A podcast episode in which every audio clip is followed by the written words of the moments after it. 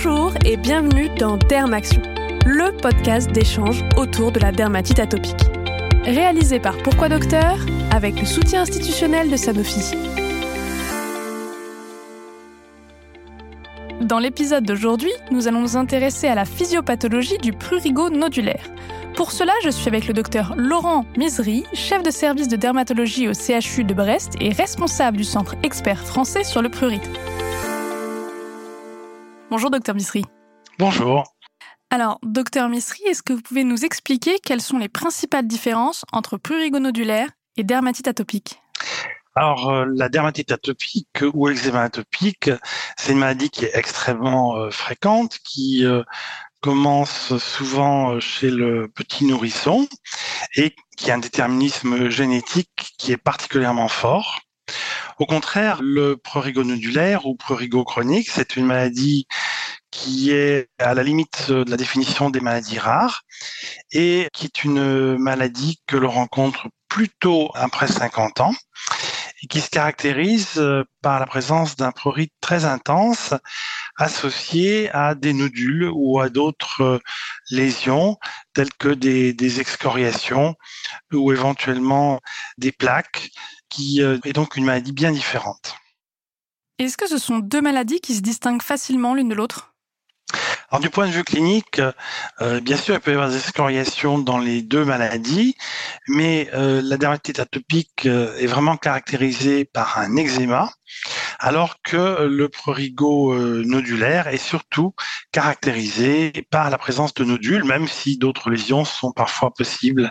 Est-ce que ce sont deux pathologies qui vont toucher des profils de patients différents avec un profil dermatite atopique, un profil prurigo nodulaire les patients sont, sont, bien différents. Dans la dermatite atopique, ils ont en général cet eczéma euh, depuis l'enfance, un terrain génétique bien particulier, aussi des comorbidités atopiques en particulier.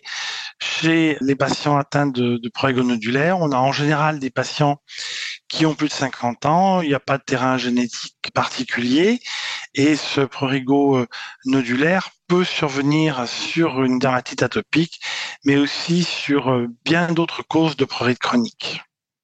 Alors maintenant, on va s'intéresser plus particulièrement au prurigo nodulaire. Est-ce qu'on connaît son origine? Le prurigo nodulaire est quelque chose qui est lié au cercle vicieux prurite grattage, c'est-à-dire à la sensibilisation au prurite. Les patients qui ont un prurigo nodulaire ou un prurigo euh, chronique peuvent avoir à l'origine un prurite de n'importe quelle cause. Ça peut être une dermatite atopique dans 20% des cas. Ça peut être une autre maladie dermatologique comme un psoriasis. C'est surtout euh, un prurite euh, d'origine neurologique, euh, psychologique, hématologique, hépatique, rénale, iatrogène euh, ou même parfois inconnu. Et puis ensuite euh, s'installe euh, ce cercle vicieux avec une mobilisation entière du système nerveux périphérique et central vers ce prurite. Et ensuite ce cercle vicieux et l'apparition progressive de lésions qui elles-mêmes sont pruritogènes. Qu'est-ce qu'on sait de la physiopathologie du prurigo nodulaire?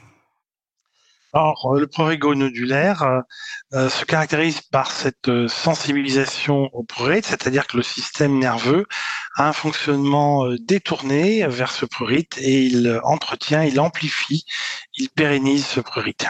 Et puis, il y a des interactions neuroimmunes que l'on voit bien dans les lésions de prurigo avec une augmentation importante du taux de certains neuromédiateurs, au premier rang desquels la substance P, et aussi euh, la présence de cytokines TH2, interleukine 4, interleukine 13 et interleukine 31 qui sont capables d'activer directement les terminaisons nerveuses de la peau.